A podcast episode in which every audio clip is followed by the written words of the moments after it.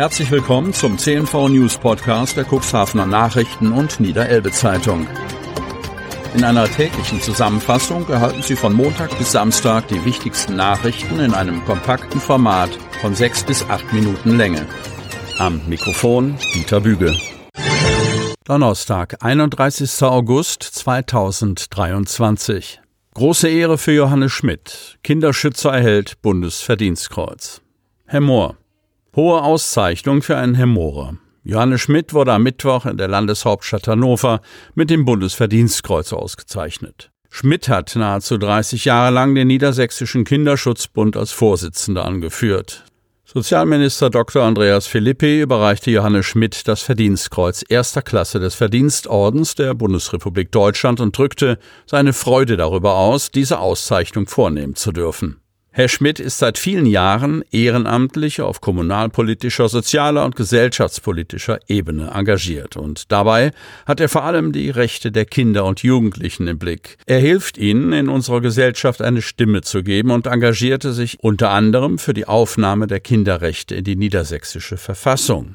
Und der Minister ging noch weiter auf Schmidts Engagement ein. Seine vielfältigen Projekte fördern nicht nur den Schutz, die Entwicklung und Beteiligung von Kindern und Jugendlichen, sondern sein langjähriges, herausragendes kommunalpolitisches Engagement hat sozialen Themen in den Gemeinden eine neue Gewichtung gegeben. Auch im Namen der Landespolitik geht ein besonderes Dankeschön an Johannes Schmidt.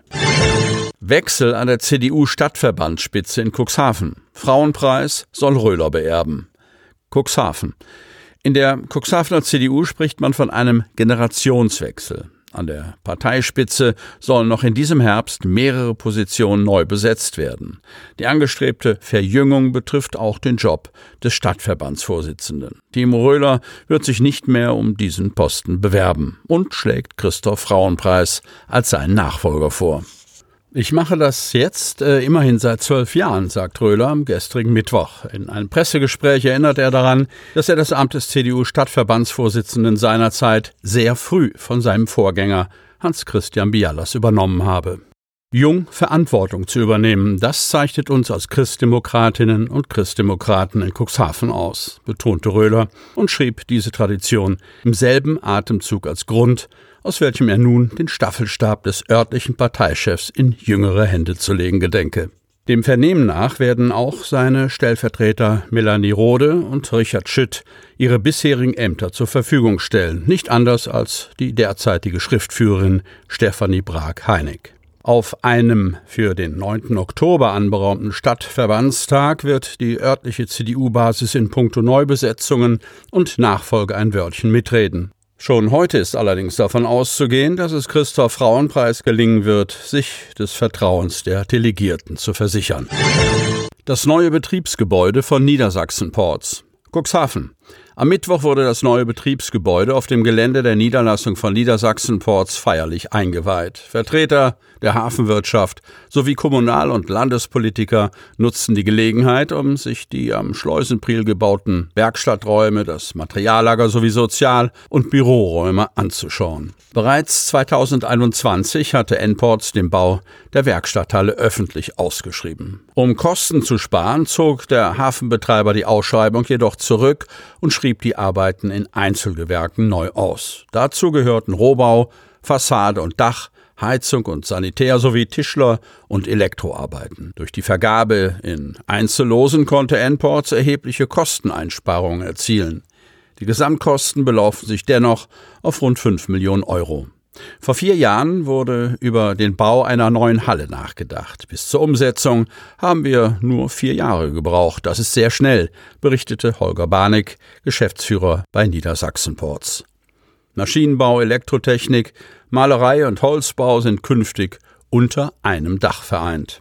Holger Barnick freute sich, bei der Einweihung auch einige Kolleginnen und Kollegen begrüßen zu können und ihnen ihren neuen, modernen Arbeitsplatz zu übergeben. Veränderungen seien nicht immer einfach, betonte Barnick, aber das neue Gebäude biete viel mehr als die alten. Es ist eine Chance zur Verbesserung und ein Sprung in die Zukunft, schwärmte der Endport-Chef.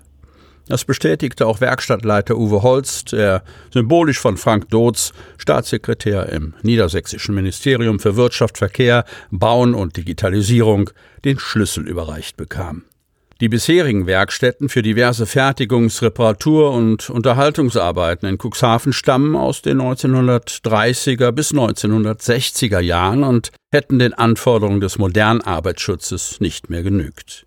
Ursprünglich für rund 100 Mitarbeitende konzipiert, verteilten sie sich über das gesamte Betriebsgelände und hätten somit nicht mehr den heutigen Betriebsabläufen angepasst werden können. Auto kracht in Schulbus, Fahrer schwer verletzt. Lamstedt. Ein 55-jähriger Schulbusfahrer aus Hemmoor wollte am Montag gegen 12.45 Uhr von der Basbecker Straße in Lamstedt nach links abbiegen. Doch was folgte, war ein schrecklicher Zusammenstoß, der für den Fahrer eines Pkw schwerwiegende Folgen hatte.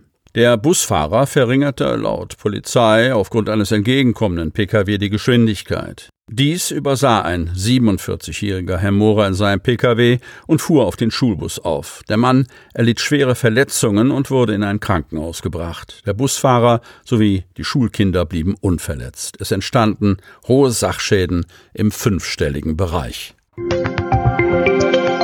Sie hörten den Podcast der CNV Medien. Redaktionsleitung Ulrich Rode. Produktion Win Marketing, Agentur für Podcast-Produktionen.